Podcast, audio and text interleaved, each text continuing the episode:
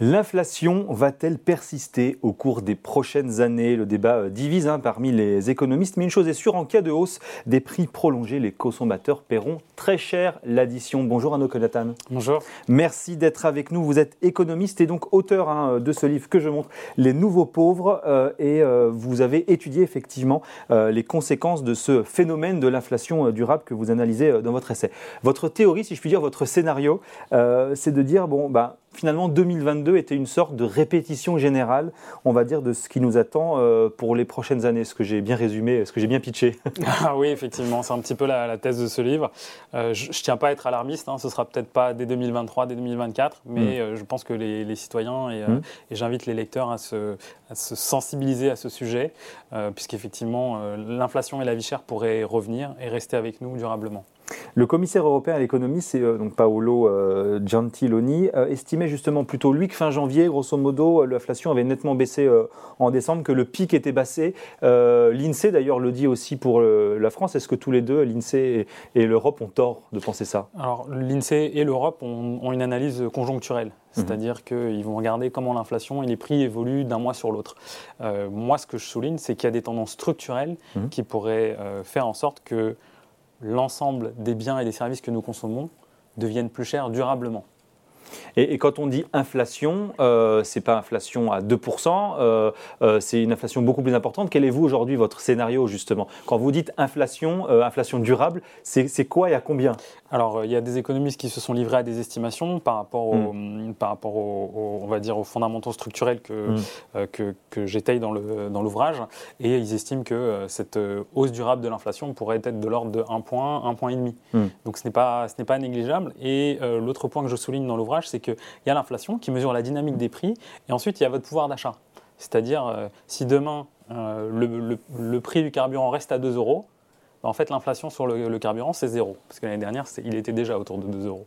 En revanche, 2 euros, je pense que l'ensemble des téléspectateurs conviendront que ça reste très cher mmh. et euh, très certainement que leurs revenus n'ont pas progressé autant pour leur permettre de, continuer à consommer autant euh, avec, euh, avec leurs revenus. Donc en fait, oui, c'est ça. C'est effectivement la thèse centrale du livre, c'est-à-dire si on n'a plus d'inflation, pardon, on a au moins entre guillemets un reste à charge, euh, si je puis dire, et ce reste à charge, c'est la vie chère, c'est-à-dire inflation à 2%, mais sans hausse de salaire.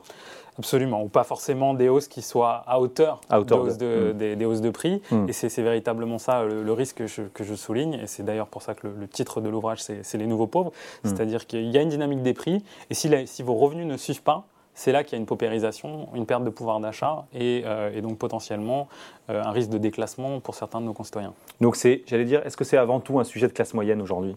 Alors je pense que c'est véritablement un sujet de classe moyenne, mmh. parce que c'est un peu triste à dire, mais nos concitoyens qui sont déjà précaires, en fait, ils vont juste être davantage précaires.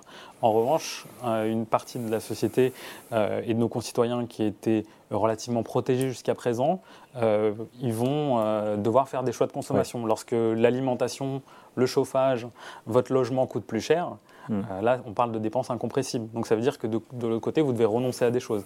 Ça peut être du loisir, des vacances. Et ça, euh, je, ne dis pas que c'est une mauvaise ou c'est une bonne chose, parce qu'il y a aussi des, problématiques euh, euh, comme l'écologie, etc., sur lesquelles oui, on il, faudra, il, faudra, il faudra être attentif. Mais si c'est subi, ça s'appelle de la paupérisation, pas de la sobriété. Et c'est ça, sur ça que je, je, souhaite alerter. Et, justement, qui profite aujourd'hui de cette inflation? Alors aujourd'hui, ce qu'on voit, hein, c'est que les profits des entreprises au niveau des, des TPE-PME sont plutôt maintenus.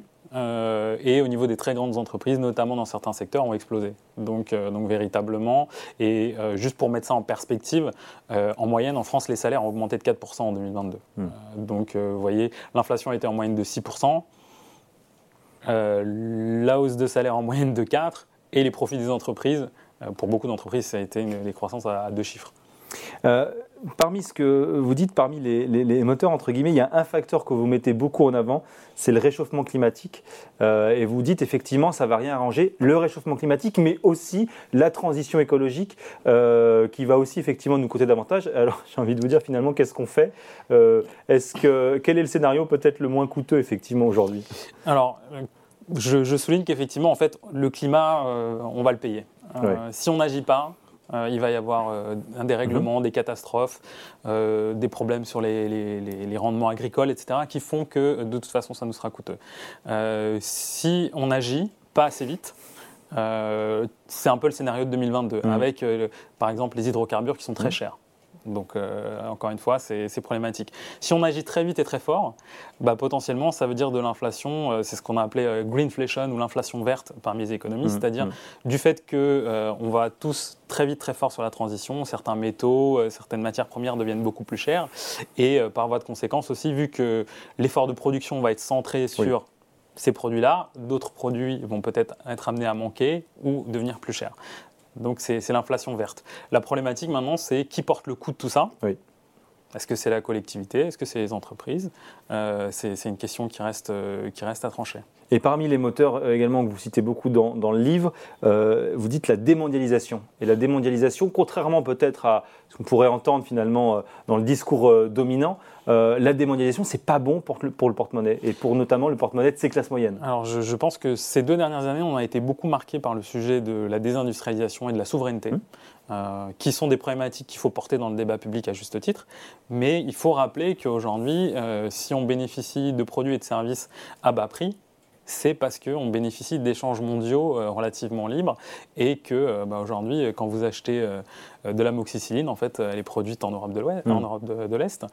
quand vous achetez un véhicule électrique, en fait, il y a très forte chance qu'il soit produit en Chine. et si demain on veut produire chez nous, très bien, on va créer de l'emploi. En revanche, ce qu'il faut aussi dire à nos concitoyens, c'est que ce sera plus cher.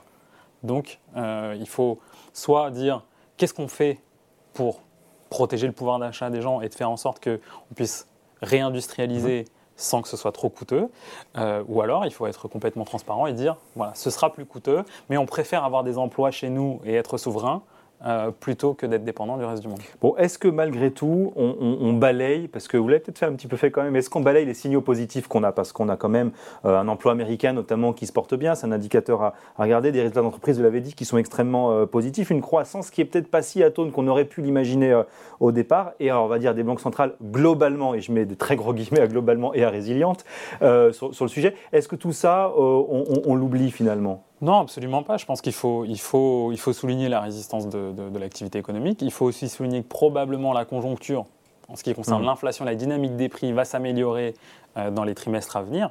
Euh, en revanche, vous l'aurez noté que partout dans le monde, il y a un climat social qui est relativement tendu, parce que si vous regardez les salaires réels, si vous regardez aujourd'hui euh, le coût de l'endettement, si vous regardez aujourd'hui le coût de l'immobilier, euh, il y a beaucoup de problématiques pour les ménages et les salariés. Oui. Alors je vais quand même essayer de finir sur une note positive, mais euh, on, l'a vu avec les autres crises, on s'adapte toujours, l'économie s'adapte, plus de low cost, des nouveaux formats de consommation peut-être qui peuvent émerger, des habitudes qui vont changer. Est-ce que malgré tout, finalement, j'allais dire notre capacité de, de résilience, d'innovation, est-ce qu'elle va finir peut-être par prendre le dessus justement? Alors, je, pense que notre capacité de résilience et d'innovation de, euh, peut nous aider à sortir par le haut, hmm. mais il faudra aussi des choix politiques forts hmm. pour euh, garantir en fait que euh, tout ça soit positif pour l'ensemble de la société. Hmm. Et pour l'instant, les hommes politiques, les gouvernants sont relativement timides sur ce sujet, vous trouvez? Il me semble que qu'on soit de droite ou de gauche d'ailleurs, hein, qu'on peut avoir un consensus qu'aujourd'hui euh, en France euh, il n'y a pas de politique industrielle forte, hmm. euh, il n'y a pas de, vision pour la transition énergétique hmm. forte, et on peut en convenir. Il y a des méthodes qui sont différentes, mais ce qui est certain, c'est qu'aujourd'hui, je pense que chez nos politiques, il y a sans doute peut-être une croyance que c'est une mauvaise passe et on va retourner à la normale. Et ce que je dis, c'est que ce n'est pas forcément le cas. Bon, euh, eh ben, si vous voulez savoir plus effectivement sur cette croyance, ça s'appelle donc Les Nouveaux Pauvres, Inflation vie chère, qui pour payer l'addition C'est aux éditions du CERF, je n'ai pas précisé tout à l'heure. Merci beaucoup euh, à Noc Nathan d'être euh, venu nous voir aujourd'hui dans Ecorama, sur Boursorama. Merci.